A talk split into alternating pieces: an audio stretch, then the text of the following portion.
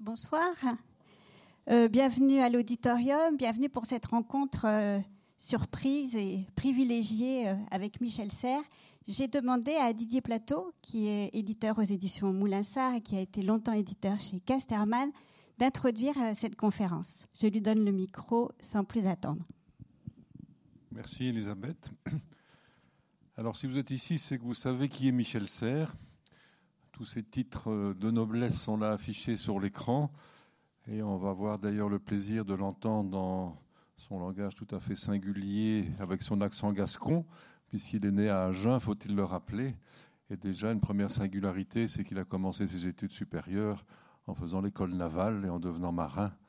Voilà, donc tous les chemins mènent à la philosophie, et lui, un chemin tout à fait singulier. On se rappelle qu'il a commencé ses travaux de philosophe avec Michel Foucault, que c'est René Girard qui l'a appelé à l'université de Stanford aux États-Unis, et que, bien sûr, Michel est très connu comme historien des sciences, philosophe historien des sciences, et particulièrement pour sa vision du grand récit de l'univers. Mais euh, personne n'a échappé sans doute au plaisir de lire sa vision optimiste de l'avenir avec la petite poussette et la confiance qu'il fait entre l'inventivité de la jeune génération. Mais on est ici pour euh, euh, l'écouter sur cette amitié euh, qu'il a partagée avec Hergé, sur sa vision de, de son œuvre, et peut-être en précisant que si maintenant Hergé est ici au Grand Palais comme reconnu par tous comme un des plus grands, si pas le plus grand artiste du XXe siècle, comme dirait Michel, à l'époque où ils se sont connus, la bande dessinée était peut-être même à peine un art mineur, juste un divertissement pour enfants sans doute un peu méprisé dans les cénacles philosophiques et sans doute que Michel a dû subir quelques ricanements de confrères devant son intérêt pour cette bande dessinée euh, et son auteur qui ne manquait pas d'ailleurs de modestie à cet égard. Et donc pour nous faire approcher Hergé et son amitié qu'il a portée pour cet homme exceptionnel et son œuvre, je cède la parole à Michel Serres. Merci.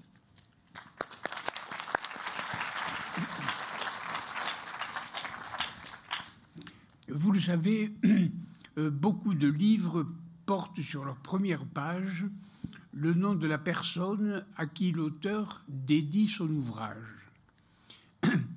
Je ne sais pas s'il est d'usage de dédicacer de la même façon une conférence, mais en tout cas, les quelques phrases que je vais prononcer, je voudrais les offrir en hommage à Fanny et à Nick Rodwell, ici présents, en témoignage d'amitié, d'affection, de tendresse même et de fidélité. Mesdames, Messieurs, euh, l'exposition euh, qui se termine bientôt a vu passer dans ses murs plus de 200 000 visiteurs. Ce chiffre énorme consacre en effet, comme vient de le dire Didier Plateau, euh, l'advenue de la bande dessinée au rang des beaux-arts puisque le Grand Palais euh, consacre le plus souvent des expositions à la peinture ou à la sculpture. Mais non seulement l'accès de euh, la bande dessinée aux beaux-arts, mais sans doute aussi l'accès de Georges Rémy à l'immortalité. Et de l'immortalité, je voudrais parler pour commencer. En effet, au moment où je rédigeais chez moi ces quelques phrases initiales de ma conférence, trois ou quatre de mes arrière-petits-enfants vautraient sur des coussins, dévoraient à belles dents l'île Noire, le sceptre d'autocar ou Tintin au Tibet. J'en aurais fait autant à leur âge. J'en fais d'ailleurs toujours autant. Mais, mais euh, lorsque j'ai passé 77 ans, il a bien fallu que je demande une dispense officielle à Fanny et Annie Grodwell pour continuer à dévorer ces albums. Ils me l'ont donné d'ailleurs avec beaucoup, beaucoup de générosité. Mais connaissez-vous beaucoup d'auteurs qui sont nés au début du XXe siècle et qui continuent aujourd'hui d'émouvoir, de faire rire et d'instruire aussi des générations nouvelles? Voilà, je crois, pour les débuts de l'immortalité. Mais maintenant, passons aux beaux-arts comment la bande dessinée accède-t-elle aux beaux-arts? Euh, Souvenez-vous d'une scène immortelle dans le trésor de Rackham le Rouge. Euh, le capitaine Haddock est en train de lire les mémoires de son ancêtre, le chevalier de Haddock, au temps des boucaniers, des flibustiers et des frères de la côte.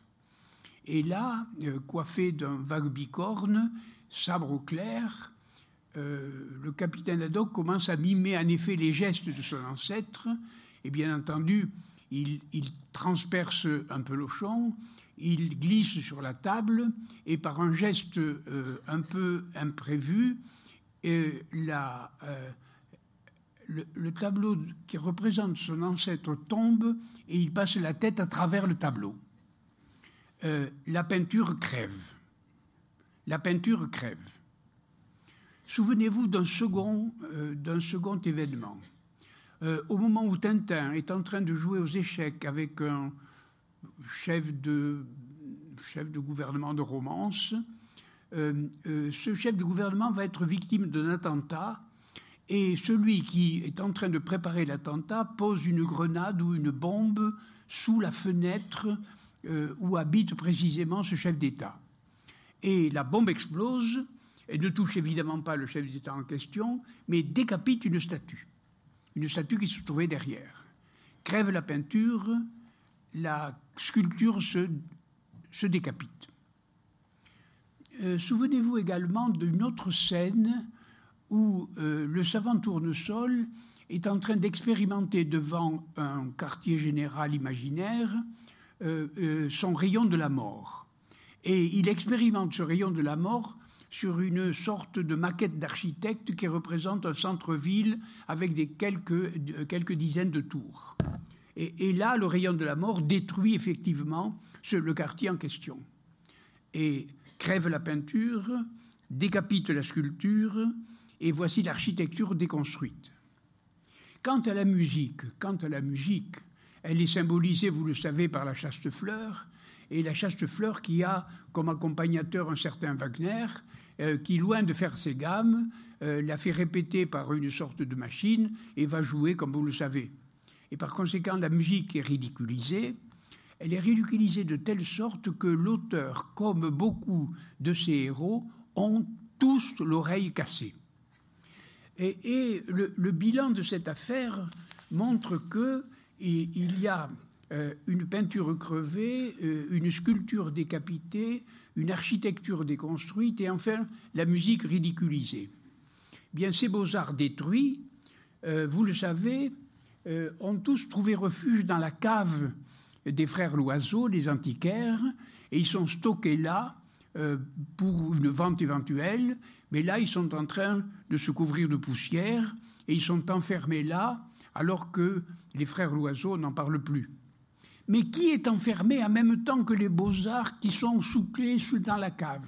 C'est Tintin lui-même qui est emprisonné dans cette cave-là. Et il est emprisonné au milieu des beaux-arts. Enfin, pardon, au milieu du stockage des antiques, au milieu des beaux-arts euh, d'autrefois. Et tout le problème de Tintin, c'est de se délivrer de ces beaux-arts, de ce stockage antique. Alors il prend une grosse poutre et il démolit une cloison pour s'en délivrer. Et vous voyez donc là que le jeune prisonnier euh, doit détruire un mur en même temps qu'il a, dans son œuvre, crevé un tableau, décapité une statue, déconstruire un modèle réduit d'architecture et casser la musique. Vous voyez donc qu'il se délivre des beaux-arts. Enfin, il se délivre des beaux-arts anciens il se délivre Pas tout à fait. Pas tout à fait, parce que précisément dans cette cave, euh, dans une sorte d'icône un peu ancienne, on découvre précisément un trésor. Un trésor étincelant de rubis, d'émeraudes, euh, de toutes sortes de colliers, de bracelets précieux. Et, précisément, c'est ça la découverte du trésor. Ah, mais, c'est curieux, il a quand même trouvé un trésor au sein même des beaux-arts anciens. Et vous voyez qu'il y a là, euh, chez, chez Hergé, une sorte de description en image, symbolique certes, mais précise réellement, de ce qu'on pourrait appeler la création artistique. C'est-à-dire, pour créer artistiquement, en effet, euh, c'est trouver l'essentiel de la beauté qu'il faut extraire de, de, de croûtes à déchirer, de cassettes à ouvrir, et d'énigmes à traduire, etc., pour se délivrer enfin à l'extérieur de cette tradition-là. Trouver du nouveau à l'extérieur, mais, mais, mais s'appuyer quand même d'une certaine manière sur, sur la tradition en question. Et, et ce, trésor-là, ce trésor-là euh, que, que, vous avez trouvé au, sein de Saint Jean l'Évangéliste, vous vous souvenez, euh, ce trésor-là, euh, je, je, crois que, que, nous le connaissons tous. nous venons de le déchiffrer car il s'agit de l'œuvre entière d'Hergé, parce que ce trésor de Rackham le Rouge, les albums d'Hergé le déploient tout du long, exposés, détaillés devant nos yeux, en mille vrais petits tableaux de maître, taillés comme rubis, sertis comme bijoux, alignés comme des perles, ensemencés de diamants ruisselants de récits haletants. Vous voyez donc qu'il euh, y a là, dans les aventures de Tintin, le déploiement complet du trésor de Rackham le Rouge. Et d'ailleurs, euh, euh, je, crois bien euh, que, ce grand palais que vous venez de visiter a été bâti en château de Moulinsart ou rebâti ou reconstruit en château de Moulinsart pour faire une seconde exposition de ce trésor.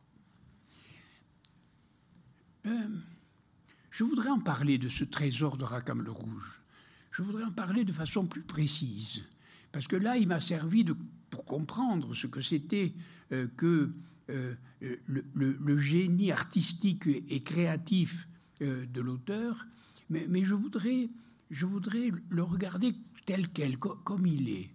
Euh, et en effet, ce trésor, d'ailleurs, nous avons tous rêvé d'une île au trésor. Et cette île au trésor, c'est une île déserte qui est inconnue, qui n'est pas repérée par les cartes, et donc il faut fréter un bateau pour aller euh, à la découverte de cette île, pas seulement du trésor, mais de l'île au trésor. Alors, on, arme le bateau, euh, on appareille, et, on va chercher cette île. Et on a plus ou moins sur un, sur un, grimoire, on a les coordonnées de cette île, la position géographique de cette île. Mais, cette position est erronée. Alors il faut, trouver l'erreur dans, cette, euh, dans, cette, dans cette information. Euh, mais, ça y est, on, trouve l'île. Alors on débarque dans l'île, et, puis dans l'île, on cherche évidemment où est le trésor. On croit le retrouver euh, au, pied d'une croix, et, on creuse, et, il n'y a rien. Il n'y a rien dans l'île. Le trésor n'est pas enterré dans l'île. L'île n'est pas une île au trésor. Ah oui, mais peut-être le trésor est immergé. Il est peut-être dans l'eau. Et par bonheur, le savant tournesol nous a donné un second bateau pour pouvoir, euh, pour pouvoir aller sous, sous l'eau. Alors on va chercher, on trouve en effet l'épave, mais de nouveau, il n'y a pas le trésor. Et donc on revient bredouille. On est allé très loin, on est allé euh, sur des parages inconnus, non repérés dans les cartes, mais, mais voilà, on, revient, on n'a pas du tout trouvé le trésor. On a trouvé quelques bouteilles de rhum, ce qui est quand même une récompense, une récompense médiocre. Et voilà, on rentre à la maison, on rentre à la maison, euh, mais, mais, mais soudain, le trésor, il était là. Il était, il était dans la cave. Et il, il était, c'était pas la peine d'aller, euh, d'aller euh, chercher le diable et son train. Et, il, était, il était, il était chez nous. Il, était, il était enfoncé, enterré sous nos pieds. Alors évidemment, le philosophe là réagit tout de suite. Euh, il a lu ça partout. Il a lu ça dans, les sagesses antiques, dans les sagesses orientales, dans les sagesses même modernes. Euh, ne va pas chercher le trésor n'importe où. Euh, ne, ne, ne c'est pas la peine d'appareiller pour aller très loin. Le trésor, il est chez toi. Le trésor, il est en toi. Et la vraie sagesse, la vraie sagesse philosophique, c'est de dire ça. Le trésor est en toi. C'est pas la peine.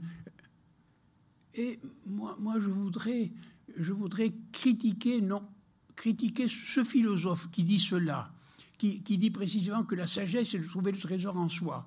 Euh, oui, mais si on trouve le trésor en soi, on ne va pas bouger, on va rester chez soi. Euh, et, si on trouve le trésor en soi, et à supposer qu'on le trouve, alors on va en jouir. Et, ce trésor, qu'est-ce qu'on va en faire? Ben, On va croquer les diamants, on va croquer du chocolat, on va, on va rester comme ça, le cul sur la chaise. Ben, c'est pas très intéressant. Euh, c'est pas très intéressant. Euh, euh, eh bien, on, va laisser le trésor. Et d'ailleurs, dans les albums d'Hergé, le trésor, on n'en parle plus. On n'en parle plus du tout. Et, Et, ce n'est pas du tout la sagesse en question qui est exploitée. Non, non, c'est un trio curieux, un trio qui est formé euh, par un, capitaine euh, toujours un peu ivre et toujours coléreux, euh, par un savant sourd et complètement braque, par un, jeune homme qui est un surréaliste belge typique. Et ce trio parfaitement imprévisible va, partir. Il va partir pour l'Amérique du Sud, il va partir pour l'Écosse, il va partir pour l'Asie, il va partir pour la Chine, il va partir pour le Moyen-Orient, pour le désert, pour la banquise, et enfin sur la Lune. mais dans ces pays-là, il n'y a pas de trésor. Ah si, c'est là précisément qu'il y a le trésor. Et le trésor, c'est le monde. Le trésor, c'est le déploiement complet de cette aventure vital, extraordinaire, qui nous fait visiter tous les pays du monde, qui nous fait faire le tour du monde, au milieu des brigands, au milieu des salauds, au milieu des traîtres, etc., dont on se sort toujours. Et, finalement, la sagesse, eh bien, mesdames, messieurs, elle est là. Elle, n'est pas simplement euh, euh, de, découvrir le trésor en soi et pour soi, euh, mais, de faire le tour du monde, d'aller chercher, d'aller risquer, finalement, euh, délaisser le trésor convenu et aller chercher l'inconnu, même si on ne le trouve pas. Et même si on ne le trouve pas, on a au moins vécu.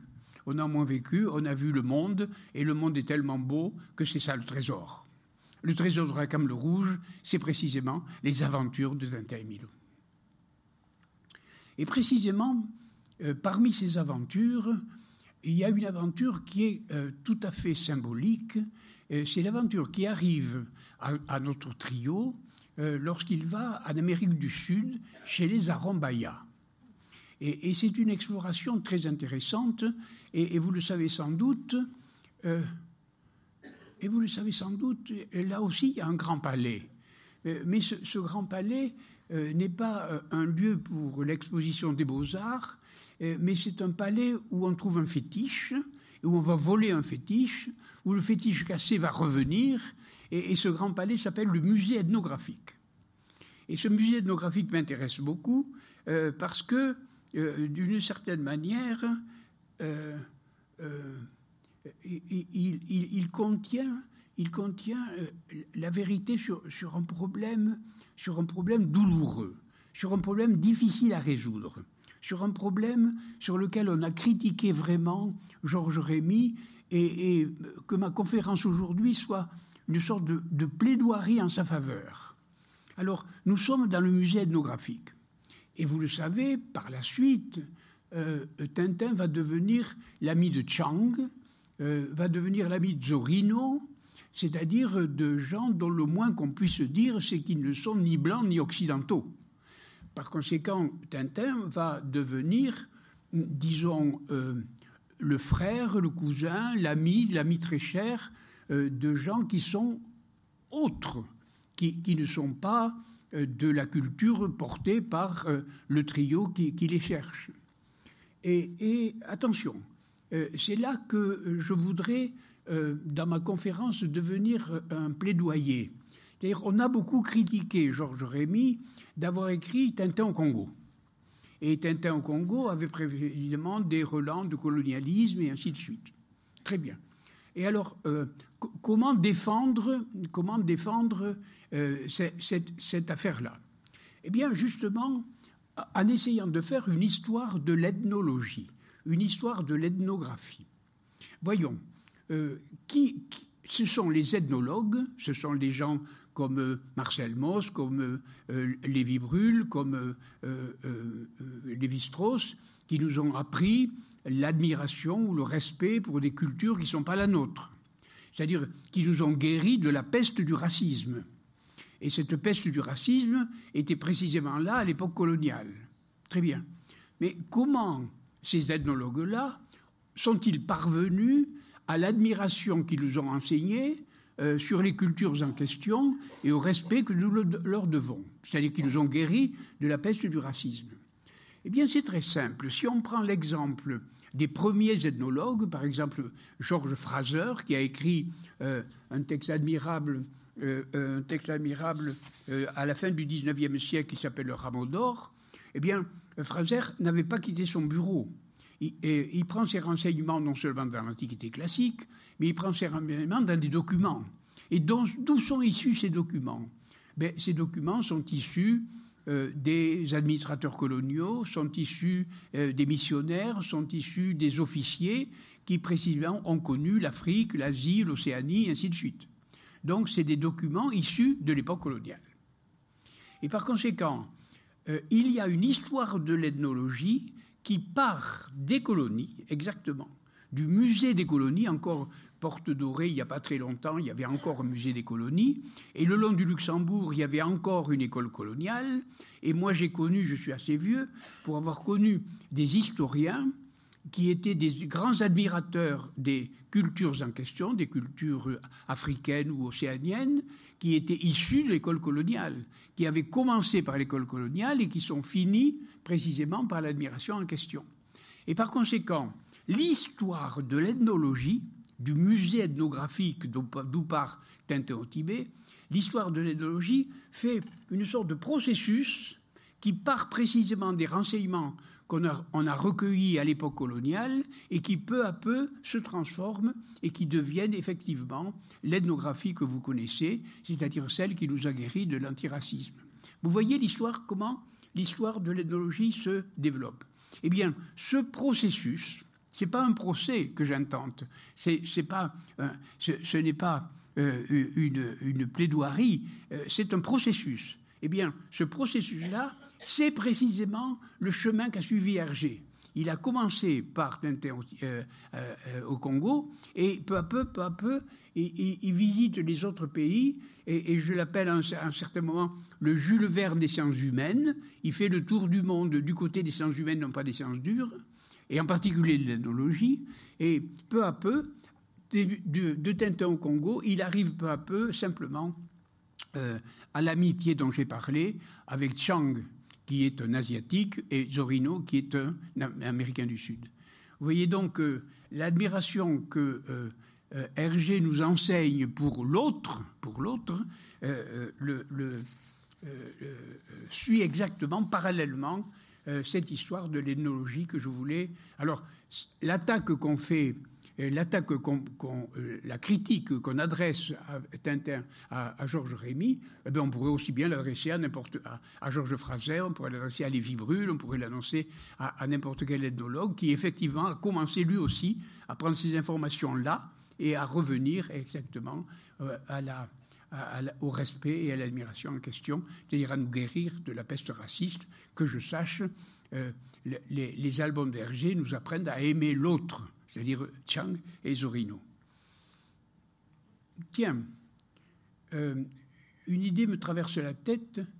Euh, j'ai envie de, retourner complètement mon argument et, de dire, oui, euh, tout ça c'est bien beau, l'ethnologie, mais, mais je, rêverais, je rêverais qu'un parti de Nangbigvara, qu'un parti d'Arumbaya, qu'un parti de euh, d'océaniens euh, ou de bergers des Pyrénées euh, viennent à Paris ou, à Londres ou, à New York pour examiner les mœurs et la sexualité des ethnologues. Vous voyez que, la chose se retourne, qu'un jour on reçoive dans nos pays un parti en effet de ces, de ces étudiés qui ne sont jamais étudiants, que ces étudiés deviennent étudiants et qui regarde euh, quelle est euh, la sexualité de Lévi-Strauss ou la nôtre, vous voyez, et quelles sont nos habitudes et quelles sont nos religions, et ainsi de suite, qu'on soit étudié de l'extérieur. Mais ce retournement, mesdames et messieurs, Hergé l'a fait. Hergé l'a fait vraiment. Euh, il l'a fait dans un, tableau qui, m'a toujours fait passer le frisson dans le dos. C'est la, dernière case ou le dernier dessin de Tintin au Tibet. Dans le dernier dessin de Tintin au Tibet, on voit le Yeti, le Migou, de dos, de dos, en train de regarder. Alors, il est de dos probablement parce que on veut cacher ses larmes.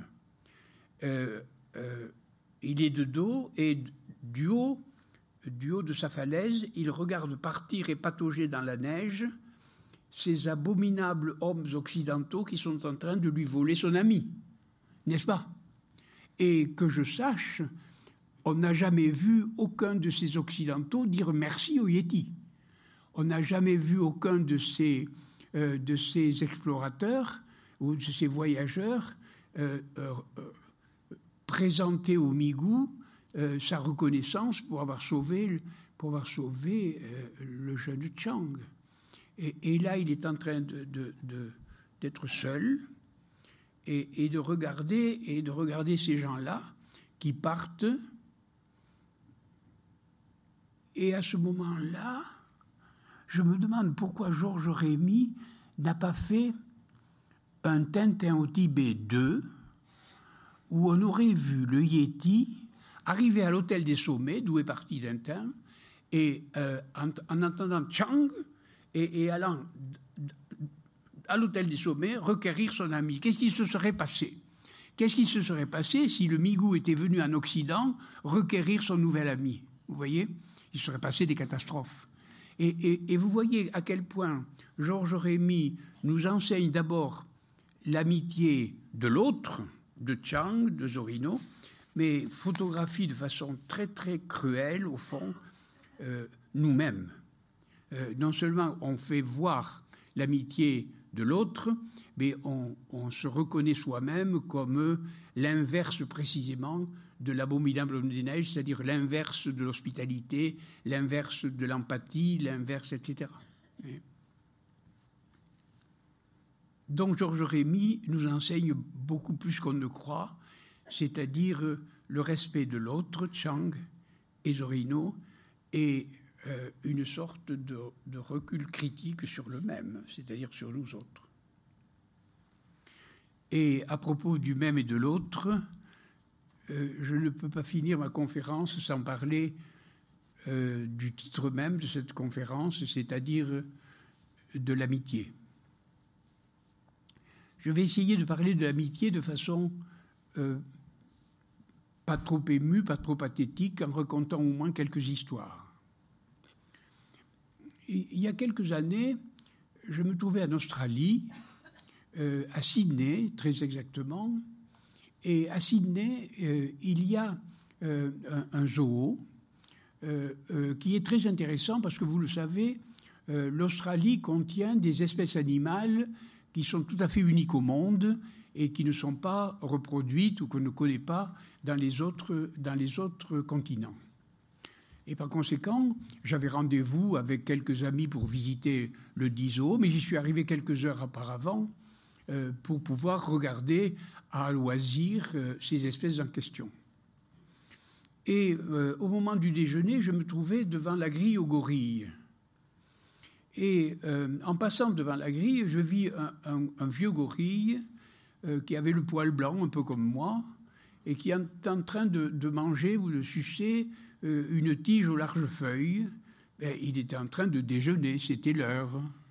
Et entre lui et moi, il y avait la grille, la grille de, la cage aux gorilles, mais cette grille était scellée sur un petit muret qui laissait à gauche et à droite euh, des endroits un peu libres. Alors je m'approchais euh, de la grille et je m'assis exactement sur euh, ce petit muret, une fesse sur le muret et l'épaule contre la grille, et je sortis de, de ma poche une tartine.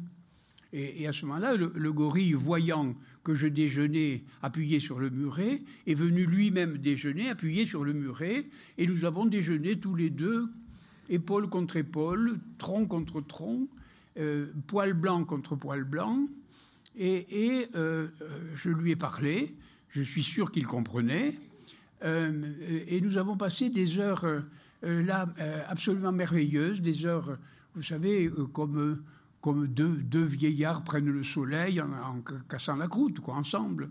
Et, on avait l'impression que finalement on était allé à l'école communale ensemble, voilà, et, qu'on se comprenait très bien. Et on se comprenait si bien que, que euh, comme si on évoquait un peu notre jeune, jeune âge, et, on se comprenait si bien que euh, lorsqu'il a fallu que je le quitte, euh, j'ai senti sur lui une sorte de grimace telle que je voyais qu'il était bouleversé aux larmes. Et, je crois que cette émotion qu'il avait ressentie, je la, ressentais aussi. Et, Et, là, et là, tout à coup, je vis en modèle réduit une métamorphose formidable. C'est la, métamorphose de Ranco. Vous vous rappelez le Ranco de l'île Noire, l'abominable homme de l'île Noire, la transformation de Ranco en le Yéti, c'est-à-dire l'abominable homme des neiges. Je vis la transformation du gorille dont on a peur euh, en euh, précisément l'homme secourable, l'homme charitable, l'homme hospitalier, celui, celui, avec qui, celui avec qui on peut, on peut à la fois euh, manger, converser, devenir ami, devenir ami. Et, et, cette amitié qui traversait la barrière des espèces euh, euh, j'en ai un souvenir absolument ému. Et comment c'est venu, comment c'est arrivé, par quel mystère c'est arrivé? Ou bien c'est très simple, parce que c'était lui, parce que c'était moi. Deuxième acte. Euh, je, me trouve au Mali, et, après trois heures de tape-cul sur la tôle ondulée, vous savez que c'est assez difficile, euh, me voilà parvenu dans un petit hameau euh, euh, au, milieu de la brousse malienne. Et, là, ma guide, qui était à côté de moi dans la voiture, m'amène sous la hutte du, vieillard du hameau, du chef du village, de celui qu'on respecte, etc. Et je rentre dans la hutte, il avait évidemment les poils blancs comme les miens, on était à peu près du même âge, mais évidemment, il ne parlait pas français et moi, je ne touche pas une balle de bambara, bien entendu. Et par conséquent, je me suis assis. Euh, il m'a tendu une calebasse au fond de laquelle il y avait un liqueur que je ne connaissais pas très bien. Euh, on a trinqué, je me suis assis et, ça y est. Euh, euh, nous commençons à parler, mais, mais euh, parler avec des gestes, avec des mimiques, en se tapant un peu sur la cuisse, en se tapant un peu sur l'épaule, etc.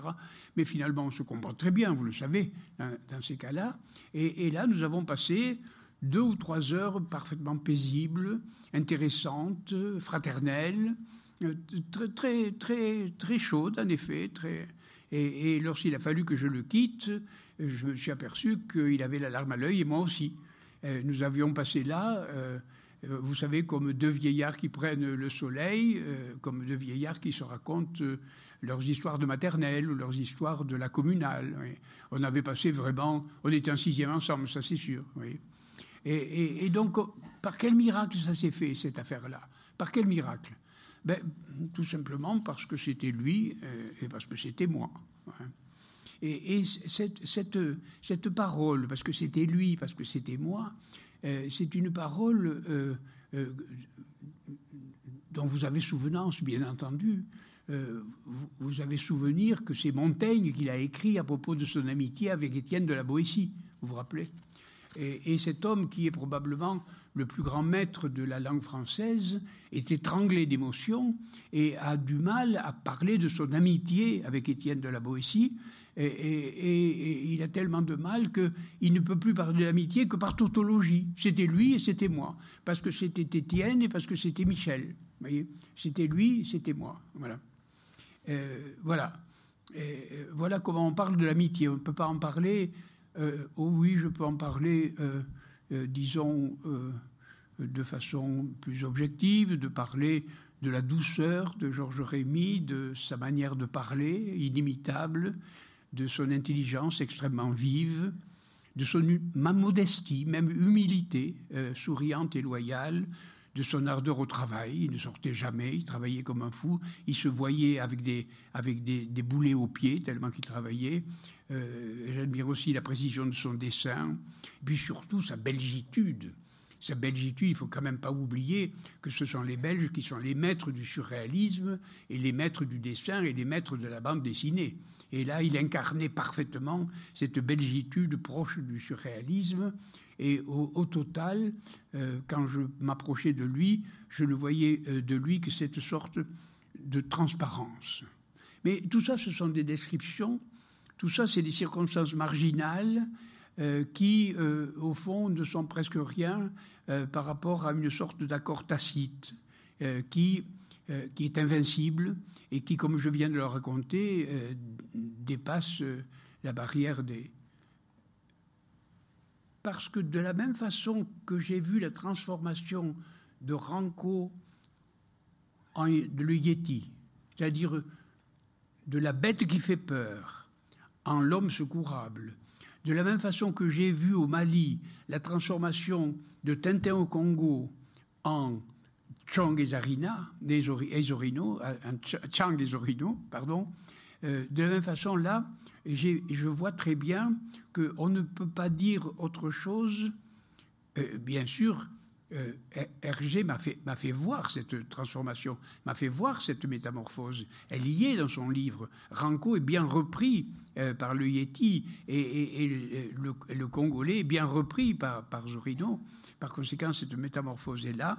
Mais, mais comment parler de l'amitié? Comment parler de l'amitié qu'on peut avoir avec Chang, qu'on peut avoir avec Zorino, que je puis avoir avec Georges Rémy, sinon en disant c'était lui et c'était moi. C'était lui et c'était moi. Évidemment, je ne pouvais pas, quand j'étais ami avec Georges Rémy, me prendre pour Chang et pour Zorino. Euh, on ne pouvait plus, évidemment, étant donné notre âge, courir la, bourse africaine, euh, courir les glaciers himalayens. Euh, nous avions largement passé l'âge.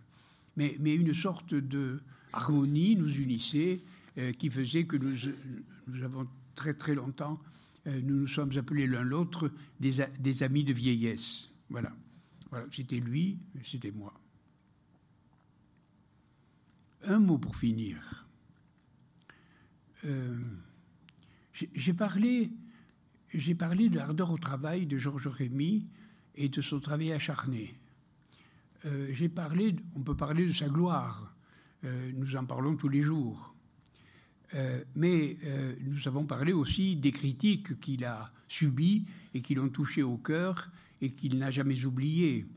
Et donc la vie de Georges Rémy euh, n'a pas toujours été sur un lit de rose, n'est-ce pas? Et, au milieu de ces difficultés, de ce travail, de cette douleur parfois, euh, Fanny arriva. Fanny arriva parmi cette existence tourmentée. Elle y apporta sa beauté, sa gaieté et sa fraîcheur. Et elle installa dans cette maison une sorte de prisme qui transforma toutes les couleurs de l'arc-en-ciel dans une sorte de blancheur, de cette blancheur du voyage initiatique de Tintin au sommet de l'Himalaya. Et par conséquent, je crois qu'elle avait amené, euh, qu'elle avait baigné euh, Georges Rémy euh, de sérénité. Et, et, voilà. Bien sûr, dans ces métamorphoses-là, je n'avais pas de part, bien sûr, mais la présence de Fanny n'a jamais cessé d'illuminer notre amitié. Et c'est ainsi que j'aime bien terminer ma conférence ou terminer ces phrases exactement comme je les ai commencées, en évoquant le charme et l'amitié de Fanny, mais aussi et surtout l'affection que je porte à Nick Rodwell, qui est son compagnon et qui est mon ami depuis de longues et de fidèles années. Merci à vous, Nick, et merci à vous tous.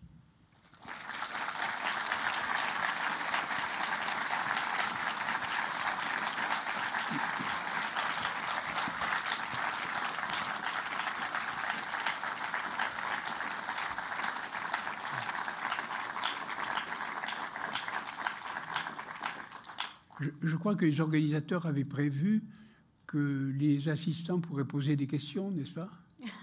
Alors c'est avec plaisir que je répondrai éventuellement à des questions. Euh, et c'est un bon moment de la conférence puisque c'est vous qui allez parler et non pas moi. Voilà, il y a une question là.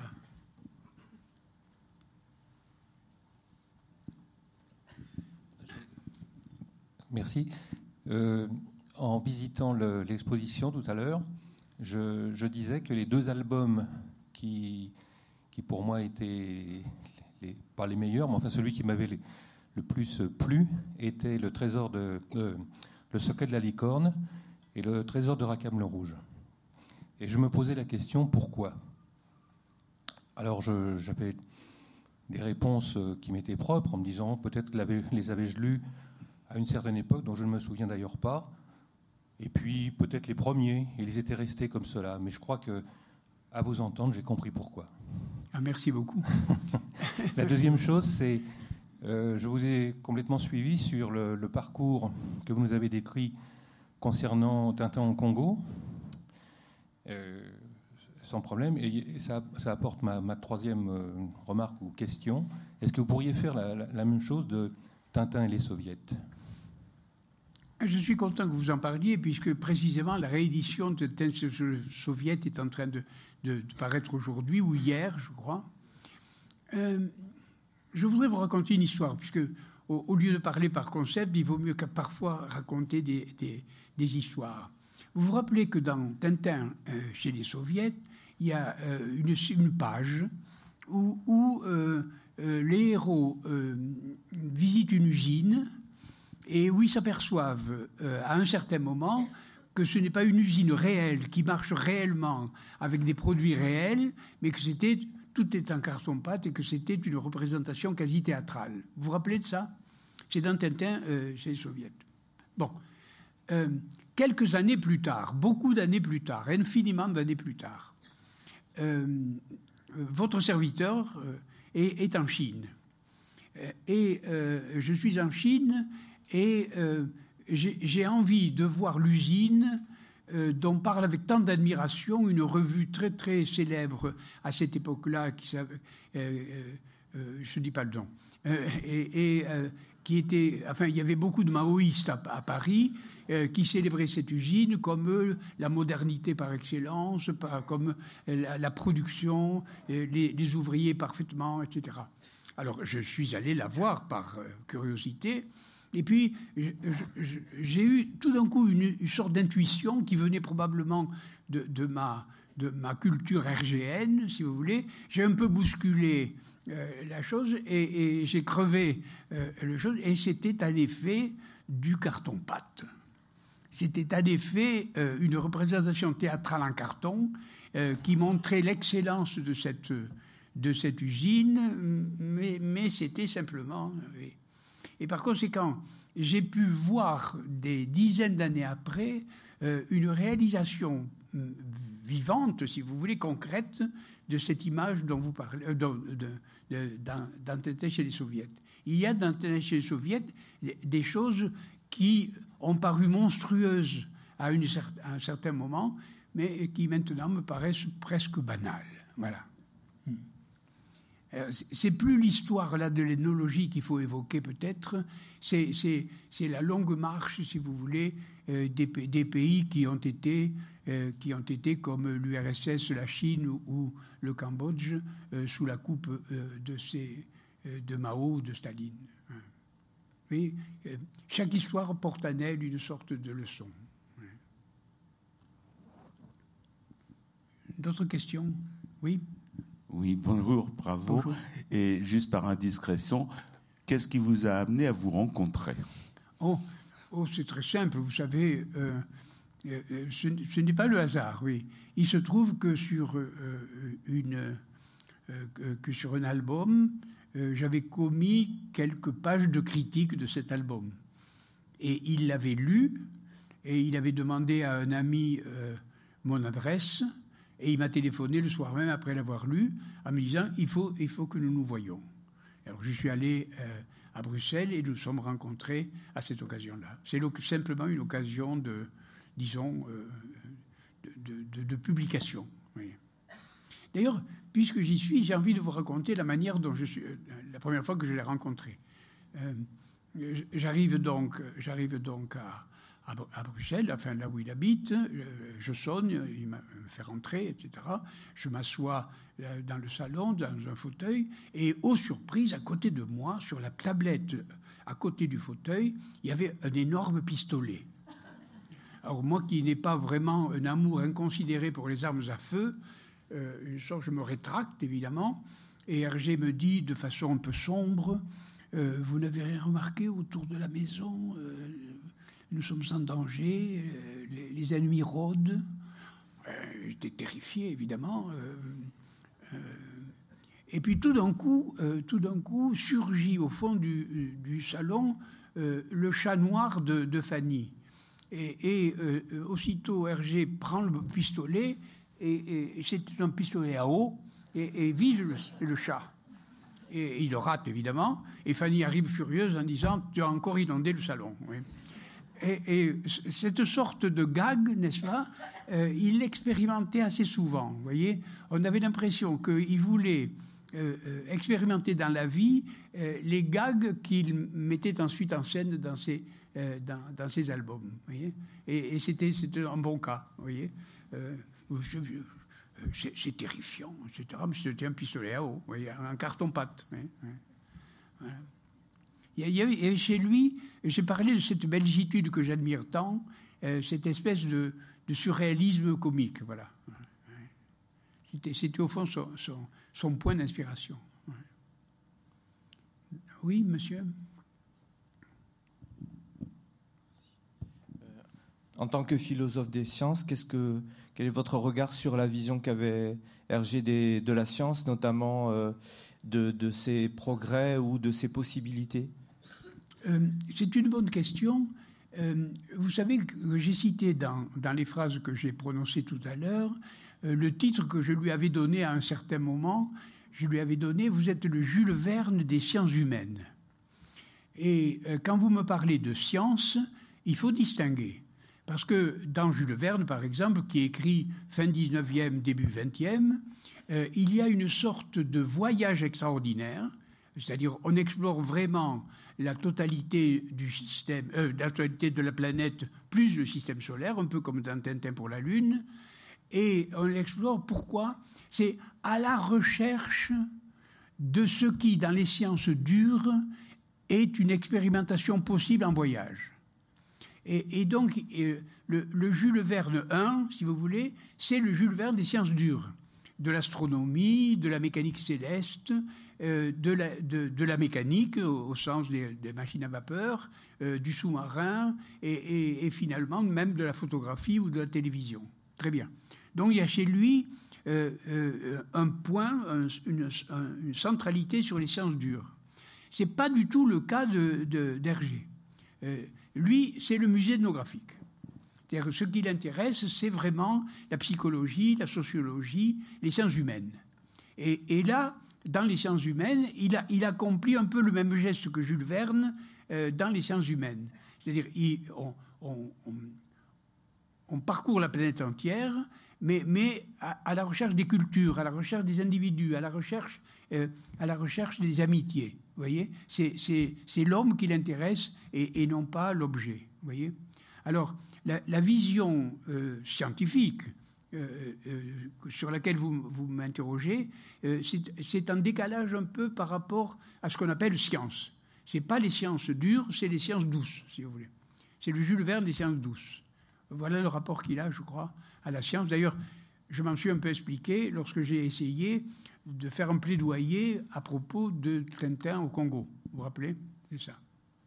Où là, il y a une histoire, en effet, des sciences humaines. Bonjour. Bonjour. Merci, c'est passionnant.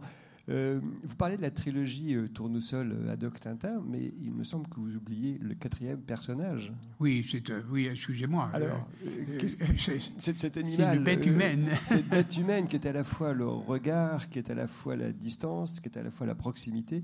Est-ce que vous pouvez nous en dire un petit peu plus et comment il a atterri dans les bulles de d'Hergé Répétez, j'ai mal entendu. Et comment il a finalement atterri dans les bulles de Hergé Pourquoi il a été choisi? Pourquoi Le chien. Oui, bien sûr. Ah, le chien, euh, il y en a qui atterrissent, c'est-à-dire le capitaine Haddock atterrit, il n'est pas là au début. Le tournesol atterrit, il n'est pas là au début. Euh, mais, euh, mais, Milou est toujours là. C'est-à-dire le héros, c'est Tintin et Milou. D'ailleurs, dans les titres primitifs, il y a toujours. on n'appelait pas ça l'oreille cassée, on disait Tintin et Milou chez les Arambaya. Mais on disait Tintin et Milou. C'est-à-dire c'est le double. C'est le double de Tintin. Et par conséquent, non, non, il n'atterrit pas. Il est là dès l'origine. Il est là dès le départ. Il fait partie, si vous voulez, de la. De, il est consubstantiel à Tintin. Oui, c'est ça. C'est le double de Tintin. Voilà. Oui, madame euh, Oui, bonjour. Euh, je vais oser comparer votre travail et celui d'Hergé comme deux orfèvres de la forme. Euh, j'ai beaucoup travaillé sur les albums d'Hergé, j'étais enseignante, professeure de français, Et je me servais d'Hergé pour tout ce qui était figure de style. Il était toujours? Pour tout ce qui était figure de style. Oui. Je montrais, vous parlez du pistolet, c'est- je m'en servais pour le suspense, puisqu'on le trouvait à la fin d'une page à droite Oui. et on le retrouvait en haut à gauche. Oui. Bon, dans l'exposition, on parle effectivement de l'ellipse et de plein, plein de, méta- de, de figures de style.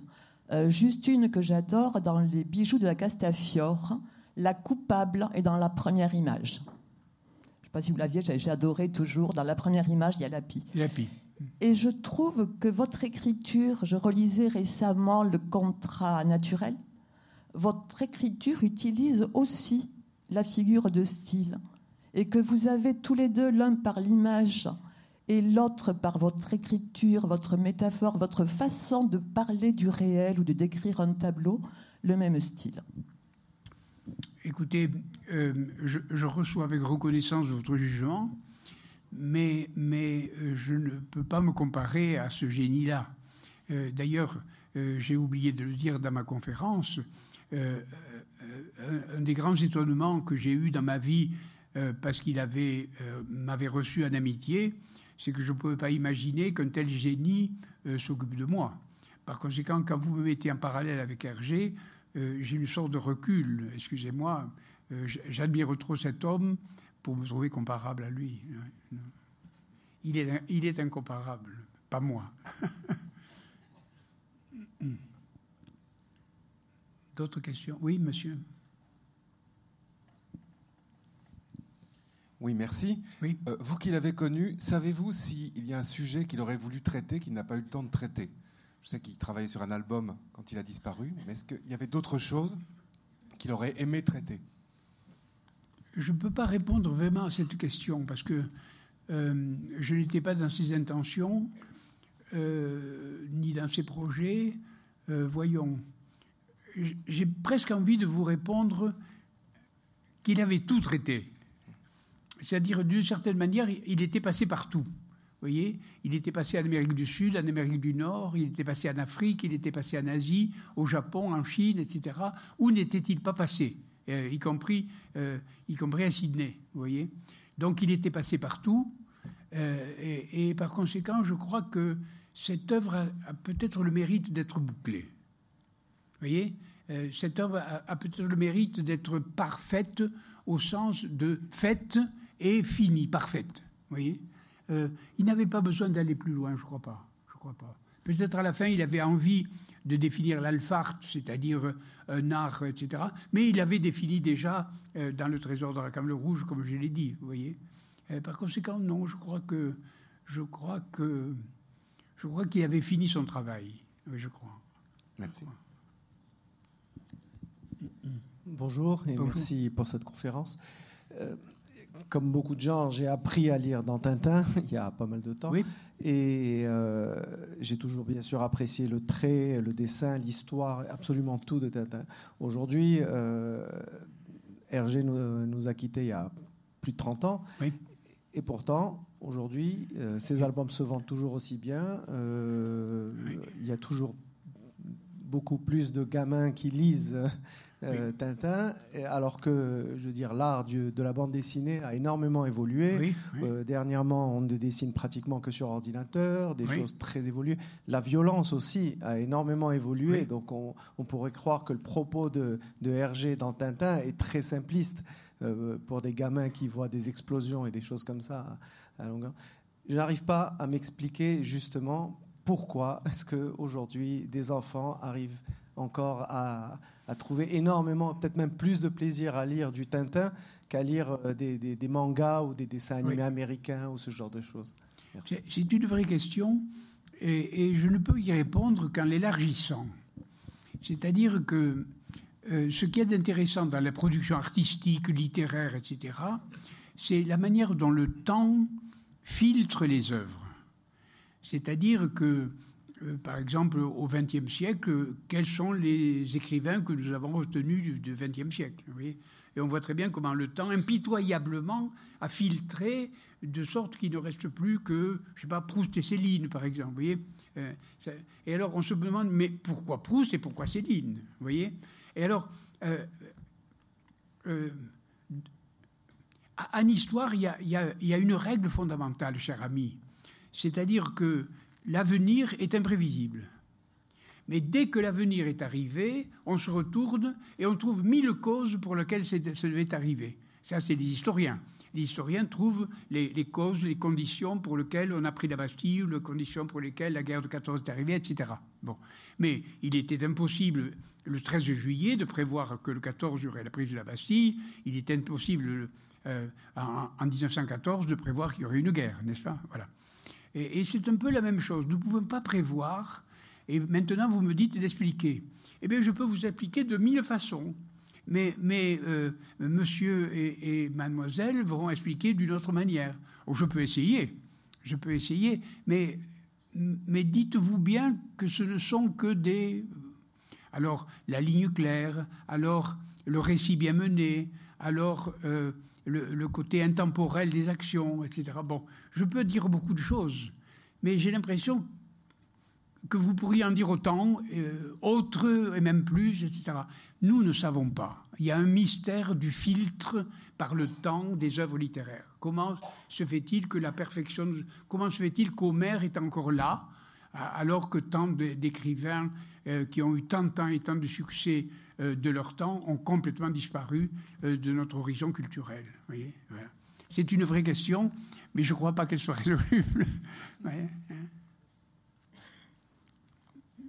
Une autre question, oui, monsieur. Merci. Je voudrais revenir sur ce que vous avez dit après, tout, tout à l'heure, avec le trésor de Rackham le Rouge, en disant que, et finalement ce trésor, on n'en parle plus, que le véritable trésor, c'est le prolonger les aventures, d'aller explorer d'autres mondes, d'autres ailleurs. Et, et, sur ce plan-là, euh, si on prend la suite des aventures de Tintin, je crois que c'est parfaitement vrai. Si on prend par exemple, euh, parce que je viens de le relire récemment, euh, sur l'instance de mon fils, je viens de relire une fois de plus l'affaire Tournesol, qui est effectivement, je pense, c'est là qu'il atteint pour moi la perfection dans euh, l'organisation de l'intrigue, oui. ses rebondissements, ses divers paliers. C'est un livre absolument parfait.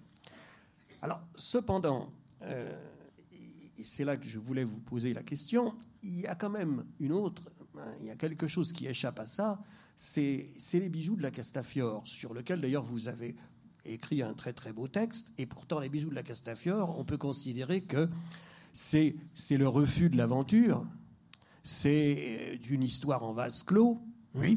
et qui l'intimité, le, le, le, bonheur de ce vase clos n'est troublé que par l'irruption de la Castafiore, oui. et le véritable criminel n'est pas un criminel d'envergure aussi effrayante que Rastapopoulos ou Alan, oui. c'est simplement une pie qui est venue ramasser les bijoux.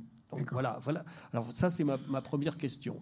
J'en aborde une deuxième, si vous voulez, d'abord tout à fait différente, mais euh, euh, pour parler d'une autre bande dessinée d'un homme qui a été très proche d'Hergé, c'est Blake et Mortimer, que vous devez évidemment connaître. Oui. Euh, Blake et Mortimer a été repris récemment par plusieurs autres auteurs et dessinateurs d'une façon que je trouve personnellement. Il y a même un album qui est paru récemment qui introduit, qui, qui amène même Shakespeare dans l'affaire. Euh, ces, ces, albums, les, les, les Black, et Mortimer, Black et Mortimer revisités, sont pour moi parfaits et même peut-être meilleurs que ce qu'avait fait Jacobs. Mais cependant, j'ai l'impression que un, un, tel renouveau, une telle reprise, euh, je, je, ne la crois pas possible pour ce qui est d'Hergé. Pourquoi? Enfin, D'abord, avez-vous le sentiment, oui. partagez-vous mon sentiment sur l'impossibilité de refaire autre chose donc, impossibilité de refaire Hergé alors qu'on peut refaire Edgar Pierre Jacobs. Partagez-vous ce sentiment et, et dans ce cas-là, pourquoi? Peut-être votre seconde question est la réponse à la question précédente. Peut-être. Il est possible, en effet, que les choses ne soient pas imitables parce qu'elles sont inimitables et que précisément euh, ce qui est inimitable est conservé dans l'histoire. Et le, fait que ce soit imitable est sans doute une critique dévastatrice d'une œuvre. Vous voyez euh, C'est-à-dire, on continue Astérix. C'est une critique dévastatrice. Et, et, euh, Hergé lui-même a demandé qu'on ne continue pas, vous le savez, et Nick Rodwell a parfaitement, euh, parfaitement respecté cette, cette volonté. Et par conséquent, c'est inimitable, tout simplement. Essayez d'imiter, vous allez voir. Et, le fait qu'elle soit inimitable est peut-être la, réponse réelle à, la question euh, du, génie ou, à la question de, de ce qui se conserve dans l'histoire. Ce qui se conserve dans l'histoire, c'est ce qu'on ne peut pas imiter. Euh, C'est peut-être une réponse. Alors, au lieu de répondre à votre question, je trouve que votre question est une réponse. Voilà, pour la première. Alors, ensuite, euh, pour ce qui concerne les bijoux de la Castafiore, c'est intéressant que c'est un apax, c'est euh, une sorte de, de, de, de de- de- d'albums solitaires dans, la totalité, des- parce qu'en effet, euh, dans chaque album ou presque, il y a un voyage, un voyage important, et là, il n'y a pas de voyage. Hein, Il n'y a pas de voyage. C'est pas complètement sûr, parce que, euh, parce que le voyage réel qui fait que vous prenez le bateau, vous prenez la fusée, vous prenez, etc., un moyen de communication pour aller quelque part, est là remplacé par les moyens de communication euh, les moyens de communication modernes. C'est-à-dire le voyage, c'est la télé, le voyage, c'est la radio, le voyage, c'est même l'escalier. L'escalier, vous voyez, on se casse la gueule, vous voyez. Et, et donc, et donc c'est- un voyage, c'est- à l'intérieur, si vous voulez, c'est vrai. Euh, mais, mais, mais quand même, c'est des moyens de communication euh, actuels, vous voyez. Au lieu de dire moyens de communication quand on dit euh, fusée euh, euh, ou, bateau, on, prend moyen de communication, genre télé, etc. Et, là, il y a une sorte de, de, de traité de la communication, de traité du voyage. Et j'ai beaucoup admiré ce, cet album-là, parce qu'il est à peu près complet pour ce qui concerne les, défauts ou les difficultés de communication. C'est vrai du téléphone, vous voyez, le téléphone, c'est vrai la télé. Euh, Souvenez-vous, cher monsieur, que télé, qu'on utilise dans télévision ou téléphone, est une préposition grecque qui veut dire au loin, qui veut dire au loin. Et, donc là, il s'agit bien, euh, il s'agit bien de voyage. Mais, c'est précisément. euh, donc, je ne crois pas que les bijoux de Castafiore soient un apax dans l'œuvre d'Hergé. C'est vraiment aussi une manière d'aller quelque part ou de communiquer, mais, mais pas de façon dure, de façon douce. Pas de façon avec des hautes énergies, mais avec des basses énergies. Oui, voilà. Par conséquent, je crois qu'il y a quand même une unité, dans, alors inimitable et, et, euh, et, et d'autre part euh, euh, unitaire. Oui. C'est quand même, oui. Encore une, question? Oui, si. une question? Oui. J'aurais voulu revenir et vous remercier d'abord pour votre conférence, mais sur le thème de l'amitié. Oui. Et pour vous, comment on peut expliquer cette amitié entre Capitaine Haddock, Pardon entre le Capitaine Haddock et Tintin? S'il y a bien deux personnages complètement opposés, Oui.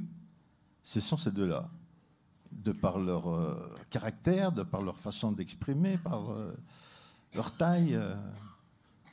Ce sont deux personnages sans attache. Exact. et ils, ils ont une, une- une- une amitié indéfectible. D'accord. Au Tintin peu, on on a cru un moment qu'ils allaient pouvoir se séparer. mais Oui, c'est vrai. finalement, Mais ça les a réunis encore Votre plus. question, c'est comment expliquer l'amitié entre Tintin et le capitaine Haddock Et moi, ça. je vous renvoie à la question comment expliquer l'amitié entre euh, euh, Michel Serres et un gorille Euh, Comment expliquer l'amitié entre Chang et l'abominable des neiges Comment expliquer l'amitié Et c'est pour ça que j'ai pas expliqué l'amitié. Que j'ai dit, ben oui, parce que c'était lui, parce que c'était moi. Mais, voyons, euh, cette impuissance où je suis d'expliquer l'amitié, euh, j'ai quand même euh, un, ancêtre de génie qui l'a dit mieux que moi et, que je ne fais que répéter.